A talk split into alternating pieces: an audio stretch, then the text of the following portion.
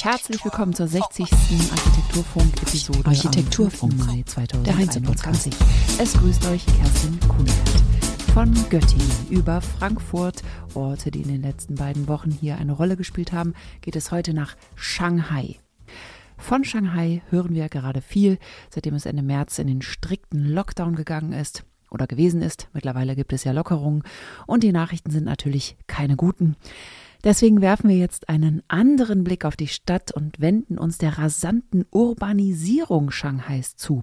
Und zwar aus Sicht des Architekturbüros Albert Speer und Partner, die seit über 22 Jahren in Shanghai Projekte begleiten.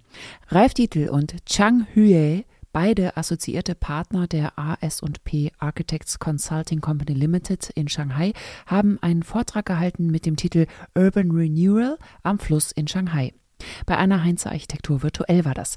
Das Büro AS&P Albert Speer und Partner GmbH arbeitet wie gesagt seit mehr als 22 Jahren in China und seit dem Jahr 2000 existiert die 100-prozentige chinesische Tochtergesellschaft AS&P Architects Consulting Company Limited mit Sitz in Shanghai, die den unvorstellbar dynamischen Urbanisierungsprozess in ganz China mit einer Vielzahl an Projekten begleitet. Shanghai ist die bedeutendste Industriestadt Chinas und eine der größten Städte der Welt mit 15 Millionen EinwohnerInnen. Alleine in der Innenstadt zählt man alle Stadtbezirke hinzu, sind es knapp 25 Millionen Menschen auf einem Gebiet von knapp 6.500 Quadratkilometer. Zum Vergleich, in Berlin leben unter 4 Millionen EinwohnerInnen, 3,7 um den Dreh, auf einem Gebiet von knapp 900 Quadratkilometern. Die Dichte ist damit sogar relativ ähnlich. Shanghai verändert sich in rasanter Geschwindigkeit. Zitat, wenn ich einen Monat nicht da war, erzählt Ralf Dietl, erkenne ich oft eine bestimmte Ecke nicht wieder. Das geht so seit 20 Jahren. In Shanghai passiere alles, was man sich im Bereich Städtebau vorstellen kann. Urban Planning, Regeneration, Upgrading, Entwicklung komplett neuer Stadtteile. Und AS&P, die ja seit 22 Jahren daran beteiligt sind, vereinen in den Projekten Städtebau, Architektur, Landschaftsarchitektur und Design. Die ikonografische Skyline von Pudong besteht aus vielen Wolkenkratzern, darunter Chinas größtes und weltweit betrachtet das zweithöchste Hochhaus mit 632 Metern, der Shanghai Tower. Diese Skyline ist innerhalb von nur 20 Jahren aus Sumpf, Gras und Ackerland entstanden. Zum Vergleich 20 Jahre für Shanghai Skyline, 14 Jahre für den Flughafen BER Berlin-Brandenburg. Es ist ein alter Hut, ich weiß. Ich lasse ab von dem Thema. Weiter geht's. Die schönste Aufgabe sei es, so Dietl, Downtown-Lagen zu analysieren und zu entwickeln, also mitten in der Stadt zu operieren. Da geht es um Brachen, alte Industriegelände und Gebäude, aber auch den ganzen Stadtraum, Belichtung oder Nutzung entlang des Flusses. Die Stadt hat sich erst auf einer Seite des Flusses entwickelt, wie bei sehr, sehr vielen Städten in China, wie das aber auch historisch gesehen in Europa der Fall war. Jetzt entwickelt sich in den letzten 20 Jahren die andere Seite der Stadt und in diesem Zusammenhang wird auch der Flussraum an sich, der ja sozusagen die Nahtstelle von dem Ganzen ist, immer bedeutender und ähm, wird nach und nach immer weiter entwickelt. Das erste Projekt, das Titel vorstellt, ist ein Projekt, das den gesamten Flussraum behandelt hat, und zwar die Lichtgestaltung. Von kleinen detaillierten Lichtinstallationen über animierte Lichtberge für besondere Anlässe bis hin zum Gedanken an den Eindruck, den man bekommt, wenn man aus der Luft angeflogen kommt. Huangpu in Flames heißt das Projekt. China sieht Shanghai als das Aushängeschild in China. Es ist die modernste, die kosmopolitischste Stadt in China. Es ist auch die größte äh, mit mittlerweile 24 Millionen Einwohnern und äh, das Selbstverständnis ist auch einfach so, dass dass man das, wenn nicht vom All, aber dann doch zumindest beim Anflug, das wäre ein typischer Landeanflug auf dem Flughafen in Pudong, schon aus der Luft irgendwie wahrnehmen kann. Dazu lohnt es sich, den Vortrag einfach mal anzuschauen. Lichtgestaltung fände ich jetzt im Podcast müßig zu erklären. Der Link zu dem Vortrag ist in den Show Notes zu finden. Das Projekt Yangpu Riverside Urban Plan nördlich des Stadtzentrums hat eine Größe von 11 Quadratkilometern und 15 Kilometer Länge am Fluss ist es gelegen. Und es gab verschiedene Schwerpunkte und Mischnutzung. Ralf Titel erklärt dazu Folgendes. Es ist in China selbstverständlich, dass wir das ganz genau analysieren müssen und ganz genau darlegen müssen. Das ist ein sehr wichtiges Kriterium. Es ist ein wunderschönes Stück am Fluss mit fast 15 Kilometern Länge gewesen. Wir konnten eigentlich alle Aspekte, die uns wichtig sind für nachhaltige Stadtentwicklung anbringen, wie konzentrierte Verdichtung, Konversion, Slow Traffic Network und eine bessere Konnektivität. Es sind mehrere U-Bahn-Stationen entwickelt worden, als auch eine Straßenbahn durch das System. Ein Teil dieses Stadtgebietes ist eine Insel, die AS&P als visionäres Gebiet entwickeln wollen würden. Eine Adaptable City, autofreie Stadt, modular-based, also leicht zu erweitern oder zu verändern. Radical Mix, radikaler Mix von Arbeit und Leben. Dies sei als, Zitat, Vision zwischen Realismus und Futurismus zu verstehen so Titel, ausgearbeitet, um dem Auftraggeber eine Option zu liefern für eine nachhaltige Stadtentwicklung.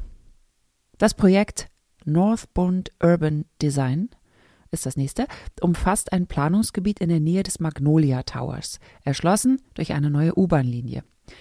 Die Frage, der AS&P hier nachgegangen ist, war, wie das neue Projekt in die vorhandene Struktur eingebunden werden kann. Auch hier stand die Erhaltung aller noch so kleinen Strukturen, wenn sie denn erhaltenswert sind, im Vordergrund, da Shanghai diese Kleinmaßstäblichkeit zwischendurch dringend braucht. Ist also auch unter Verkehrsoptimierungsaspekten äh, eine absolut dreidimensionale Erschließung zu machen durch das gesamte Gebiet. Sie sehen angedeutet diese Brücken. Es ist uns möglich, das in Bebauungsplänen festzuschreiben, der Regierung zu helfen, dass sie später die Developer in die Richtung drängen kann, dass die das tatsächlich entwickeln müssen, auch wenn verschiedene Developer verschiedene Blöcke entwickeln, so dass eine ähm, sozusagen eine schwebende Fuß, fußläufige Erschließung möglich ist. Das Gleiche gibt es dann gleichzeitig auch nochmal underground. Das heißt, wir versuchen so viel äh, fußläufige Erschließung zu forcieren und zu ermöglichen, und die Leute zu motivieren, um auch hier äh, den Verkehr so weit wie möglich zurückzudrängen. Verkehr zurückdrängen, das ist also auch in Shanghai ein großes Thema. Bei dem nächsten Projekt Hotan Urban Design ist interessant, dass es sich um eine Industriebrache handelt, die nun vom Wachstum der Stadt eingeholt worden sei, so Dietl. Und zwar handelt es sich um das Hotan Krupp Areal, das der deutschen Firma Krupp einst gehört hat. Vor Jahrzehnten wurde hier mit Kohle und Stahl gearbeitet. Das Areal gehört zum zentralen Bereich des Shanghai World Expo Geländes. Es gibt Expo-Elemente, die hier erhalten bleiben und solche, die aufgelöst werden. Dieses Gebiet soll einen Schwerpunkt setzen zu Pudong, das sich etwas weiter entfernt befindet. Also ebenfalls mit Hochhäusern und einfach gewichtig. Sowie die Expo-Achse. Das ist also der zentrale Bereich der Shanghai World Expo. Und auch der wird natürlich jetzt Stück für Stück dann äh, der Stadt wieder zurückgegeben. Einzelne Elemente der Welt-Expo werden erhalten, andere werden komplett aufgelöst. Und auch das, denke ich, ist eine sehr, sehr dankbare und sehr, sehr herausfordernde und sehr, sehr schöne Aufgabe. Das fängt dann auch wieder an mit verschiedenen Quartieren, also Wohnquartieren, Geschäftsquartiere oder auch ein äh, Education Cluster hier zu entwickeln, in dem wir drei verschiedene Schulen integriert hatten. Unser Design war hier, das ist vielleicht ganz interessant, auf die Core Area beschränkt. Aber wir mussten trotzdem, und das ist vielleicht auch unser, unser typisches Motto von ASP, Think Ahead, das ist für uns selbstverständlich auch zu versuchen, möglichst viel über die benachbarten Grundstücke herauszufinden. Was wird da eigentlich geplant? Gibt es da schon Informationen? Und wir haben herausgefunden, dass dort eben ein Park relativ fest in Planung ist haben versucht zu argumentieren, dass die Expo-Pavillons entlang dieses Parks, von dem wir ungefähr die Lage wussten, erhalten bleiben. Das waren auch sehr schöne Expo-Pavillons. Das waren, glaube ich, ähm, der französische und italienische und russische, wenn ich mich nicht täusche. Und das Ganze dann insgesamt in ein Netzwerk aus öffentlichen Räumen, öffentlichen Funktionen, aus, aus fußläufiger Erschließung, aus Human Scale Perspektive, ein, ein Netzwerk hier zu schaffen. Also obwohl das eigentlich nicht Teil unserer Aufgabe war, denken wir soweit trotzdem das auch in die, in die Wettbewerbsaufgabe einzubinden, soweit wir können. Mit dem Projekt Young Poo Culture Clusters schließt Titel seinen Vortrag ab. Dieses Projekt umfasst die Entwicklung eines Gebietes, das ehemalige Warehouses, also Handelshäuser, in erster Reihe am Fluss und ein Getreidesilo umfasst. Der Denkmalschutz war bedingt, man hätte es entfernen oder teilweise entfernen können, aber Dietl war recht begeistert von dem Ensemble aus den 1920er Jahren. Von einem damals berühmten russischen Architekten, wenn ich mich richtig erinnere, das weiß ich jetzt nicht mehr ganz genau, definitiv mit gewissen Jugendstilanklängen, also eine gigantische, wunderschöne Skulptur. Natürlich nicht ganz einfach unter Umständen umzunutzen, aber einfach zu schön und zu skulptural, um auch nur daran zu denken, es zu beseitigen. Der Denkmalschutz wird in China sehr ernst genommen, ähnlich wie hier. Es wird erhalten, was erhaltenswert ist. Mittlerweile hat sich dieses Quartier tatsächlich so entwickelt, wie wir das angedacht haben. Es findet viel Creative Office und auch viel Gastronomie in diesen renovierten ähm, Warehouses statt. Und auch das Getreidesilo wurde tatsächlich erhalten und genutzt.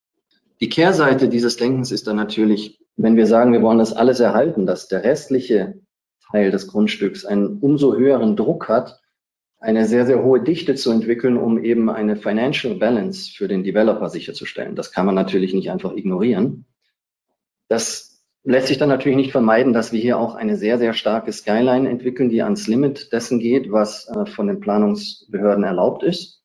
In diesem Fall hauptsächlich Residential Use.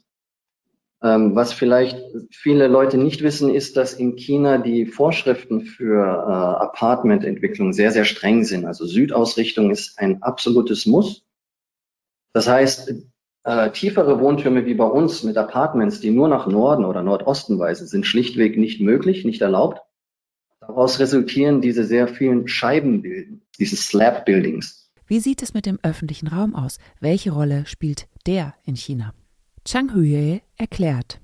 Die äh, offene Räume ist jetzt immer wichtiger für die Urbanisierung in China. Also in der ersten Phase der Urbanisierung in China China, äh, wollten wir gerne alles ablesen und äh, neu aufbauen. Aber wir haben dafür viel gezahlt für die Umwelt und für diese Lebensqualität. Und jetzt äh, im Laufe der Erhöhung des Lebensstands äh, sind man nicht mehr äh, zufrieden, nur mit Geld zu verdienen, sondern auch so äh, Philosophie oder Inspiration auszusuchen oder die Memory von dem, äh, von dem Leben zu kriegen. Also das ist wie die drei klassische philosophische Fragen. Ähm, wer bin ich, wo, wo, wo, wo bin ich und warum bin ich, bin ich hier?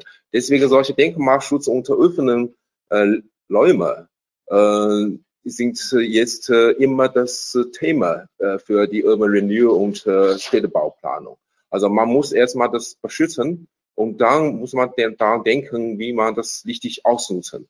Weil Gut, solche Denkmalschutz oder äh, offene Räume sind immer äh, der Punkt, äh, die Leute richtig anziehen. Und äh, genügend Leute bringt auch die Gelegenheit für Commercial. Deswegen. Auch in Shanghai werden Hochhäuser nicht mehr geplant, wenn sie nicht notwendig sind. Per se schlecht seien sie aber nicht. Dietl sagt, solange das Gesamtkonzept allen zugutekommt, ist auch ein Hochhaus nicht schlecht. So viel oder wenig an dieser Stelle zum Thema Nachhaltigkeit. Das waren für heute erstmal spannende Einblicke von AS&P in die Metropole Shanghai. Die Links zum gesamten Vortrag und zur Seite von AS&P Shanghai findet ihr in den Shownotes. Und jetzt noch mal eine Hausmitteilung. Die Digitalbau Fachmesse für digitale Lösungen in der Baubranche findet in diesem Monat statt am 31.05. bis zum 2.06. in der Messe Köln. Heinze wird vor Ort sein, Produktinnovationen vorstellen und spannenden Keynotes eine Bühne geben. Außerdem wird unser Podcast dort live vor Ort produziert. Und es wird auf der Bühne eine Live-Show stattfinden des brandneuen Alumni-Podcasts vom Baunetz. Den moderiere ich auch. Und im Anschluss gibt es eine Campus-Release-Party für die Studierenden und Alumnis und für alle sowieso. Also kommt doch alle vorbei, sprecht mit uns und feiert mit uns. Wir würden uns freuen. Danke fürs Zuhören, habt eine schöne Woche. Bis nächsten Donnerstag. Architektur Funk generell China und speziell Shanghai ist die Fashion City, ist die Event City, die Showcase City, die Fair City und es gibt eigentlich fast einen un unendlichen Bedarf an Darstellungsflächen, auch an Creative Office, auch an gewissen Bürobedarfen mit, mit hohen Decken, mit Fashion Industry, mit allem Möglichen.